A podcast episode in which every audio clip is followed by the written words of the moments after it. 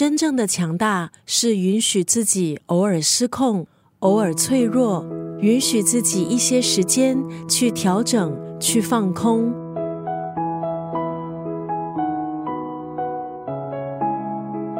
今天在九六三作家语录分享的文字，出自这本书《允许一切发生》。作者李梦记在二十二岁那年就出版了畅销书《一生欠安》，两度获得中国具影响力作家的称号。在书里，作者坦诚所有的脆弱、纠结，年少成名带给他的红利，还有心酸。面对爱情时的摇摆和错付。原生家庭给予的牵绊，职场道路上的重创和重生，迷茫和偏执，最后希望可以带给读者持续向前的力量。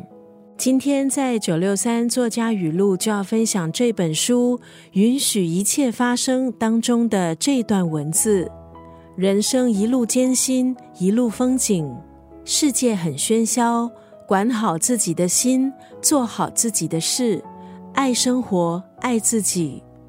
就如作者在书中所写：接受突如其来的无力感，